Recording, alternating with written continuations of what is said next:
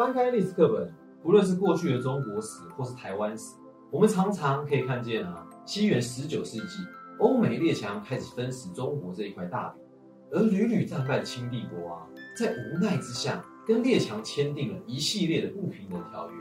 然而啊，我们如果抛开中国史书的立场，放眼台湾跟国际，既然会有不一样的结果，那就是啊，当时台湾英勇的原住竟然战胜了美军。不要说你们不相信啊，就连我也。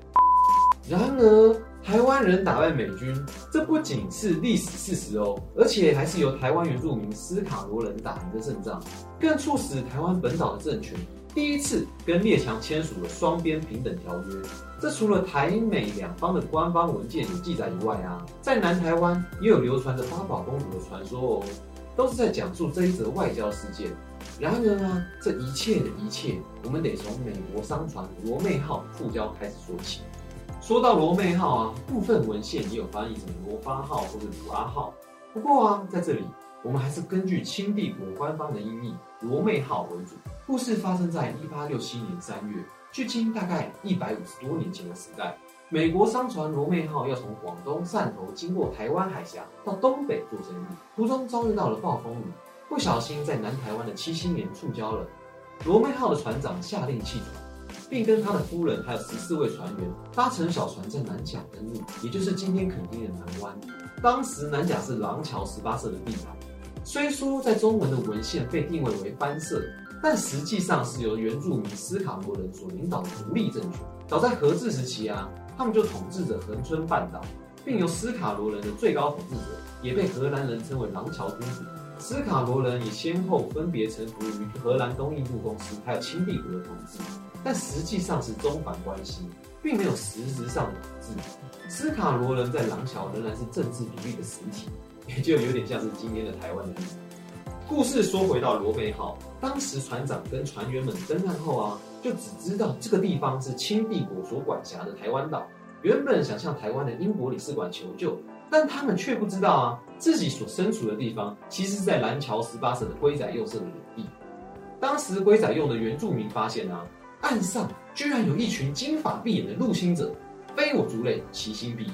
他们觉得这些人一定是要来抢地盘的。于是啊，就开始对这些入侵者展开杀戮，使得罗妹号船长夫妇以及美籍船员共十三人都死于乱箭之下。除了一名广东籍的水手，因为躲在海岸边的树丛而逃过了一劫。他就这样一路跑跑跑，跑回到凤山县境内，向地方官告发。而这个消息也被传到英国领事馆，辗转到了北京的美国大使馆内。美国大使听到罗妹号事件以后，十分愤怒。要求清帝国给个交代，于是清帝国官方表示啊，自己所管辖的是在土牛红线内的汉人跟汉化平埔族，而非土牛红线外的番人。简单的说啊，就是我不管不到了。美国大使听到这个说法以后啊，非常不能够接受啊。清帝国以廊桥为化外之地做借口而不处理，于是啊，打算自己解决这件事情。不愧是美国爸爸，就是威。当时美国驻厦门外交官李先德得到这件事情以后啊，立刻搭船到台湾府城，希望可以直接跟廊桥十八镇高层谈判，但被台湾府城的官员给拒绝了。隔天，台湾兵备道吴大鼎还讲到啊，土牛红线外的事情，我们清帝国管不到，只能尽力帮忙搜寻可疑的犯人而已，不需要美国的军队介入。另外，台湾总兵刘明登也将凤山县的公文回复给李先德。总而言之啊。就是清帝国对罗妹号事件的处理态度十分轻浮，用各种理由来搪塞给李先德。李先德将消息传回美国以后啊，美国官方认为，既然双方没有商量的余地了，那我们就不鸟清帝国了，直接杀到廊桥报仇吧，来个以战止战。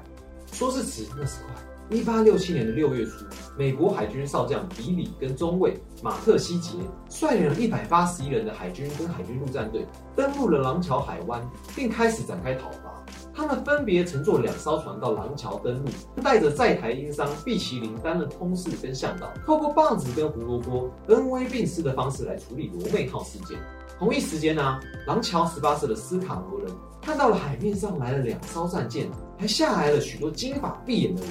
直觉认为这些人一定是要来战争的。由于美军的人数众多啊，这个消息很快传达到了廊桥十八座的大统领罗吉鲁尔中。于是大统领就召集了二十二名战士迎战。美军方面也兵分两路进入廊桥征讨原住民部落，并跟斯卡罗的战士在龟鼻山一带展开激战。由于美军在不熟悉的热带海岛上打丛林战，而且海岛的气候高温也让美军十分难熬。种种因素让美军在战斗上丧失了战略的优势，基本上只能以防守为主，以拖待变，因为他们并不知道自己什么时候会被伏击。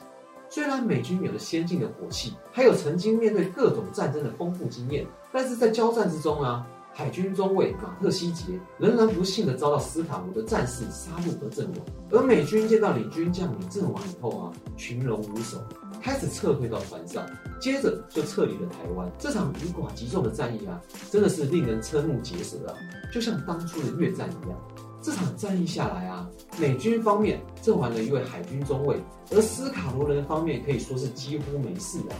可以说是打了一场漂亮的胜仗。而这场战役啊，在清帝国官方史书是没有特别琢磨的，反而在美国的历史上被称为一八六七年台湾远征。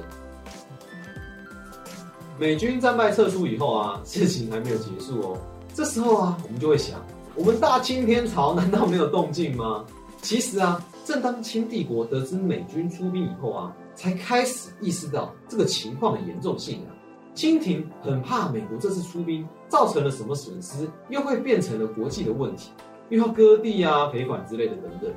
于是清廷指示台湾总兵刘明登率领汉人跟平埔族组成的混合军队进军到廊桥征讨斯卡罗人。结果当刘明登的军团到达以后啊，才发现美国人已经跟斯卡罗人讲和了。这又是怎么一回事呢？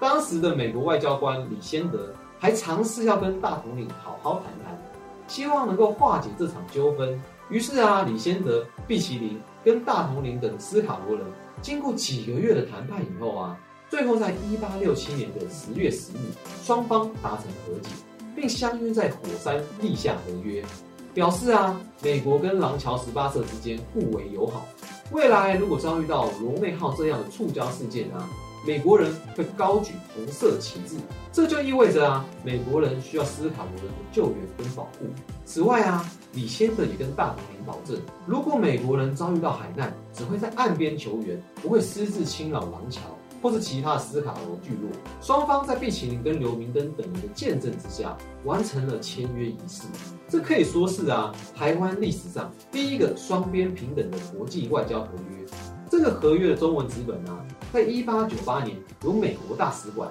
转交恭亲王奕欣收存。美国纸本的条约则是在一八九九年的二月朱解成纸本上呈美国政府，这也就是历史上的南甲之盟。此外啊，李先德也在条约内要求清帝国必须派兵协助防守廊桥沿海，并且在台湾最南端设置军事基地。这件事情啊，让恭亲王奕欣认为，台湾南方的巴士海峡是外国商船必经之地。为了怕又有国际的事端啊，所以希望可以加速进行驻军跟协防。这也成了日后促成开山抚番、南桥改制恒春线以及新建鹅銮鼻灯塔的原因之一哦。罗妹号事件结束以后啊，除了见证台湾历史上第一次有原住民对欧美列强的战争胜利以外啊。同时啊，这也是台湾原住民跟列强国家第一次签署双边平等条约哦。反观当时作为母国的清帝国啊，从鸦片战争到辛亥革命之间，都还在跟列强签订一系列的不平等条约，可怜呢。只是在过去的历史教育中，常常会把罗妹号事件跟开山抚番这件事情联想在一起，而并没有说明这场战争让台湾跟国际之间曾经有过连接哦，真的是挺可惜。不过呢，罗妹号的记忆历史没有多说，民间可是还有记忆存在哦。只是民间的乡野奇谈实在是不怎么站得住脚啊，把这则美国船遇难传说误会成荷兰玛格丽特遇难传说。其中被今日肯定视为八宝公主的荷兰人玛格丽特，实际上是遇难的罗妹号船长夫人 Mercy Hunt。而今天在垦丁南湾纪念的八宝公主的万义祠，则是当年罗妹号搁浅后，船长跟船员们搭乘小船登陆的地方。另外啊，热爱本土历史的血液疾病专家陈耀昌医师，曾在二零一六年发表《傀儡花》，就是改编罗妹号事件爆发以后到南甲之盟签署之间的历史小说哦。这则小说也在二零一七年被公式改编为历史连续剧《斯卡罗》，并由曹瑞元担任导演，预计在二零二一年上映。对这段被遗忘的台湾历史啊，如果有兴趣的朋友啊，有空到垦丁走走看看。除了阳光、沙滩、比基尼以外啊，也可以回想我们过去曾经战胜过美帝哦。台湾最后啊，我们想要问问大家几个问题：一、台湾岛内啊有各式各样的战地遗迹，你的生活周遭有哪些古战场呢？能不能跟我们分享一下呢？二、清帝国的恭亲王奕欣，在经过罗妹号事件以后啊，意识到台湾周边的海洋。是各个外国船只的必经之地，也是重要的交通要道以及战略枢纽。现今在亚太地区中啊，台湾的地理位置，你觉得还是很重要吗？又为什么呢？欢迎你在底下留言跟我们分享你的看法。如果我们有什么不足的地方，也欢迎你在底下补充说明。让我们一起打造一个更好的公民社会吧，一起成为一个 Batman。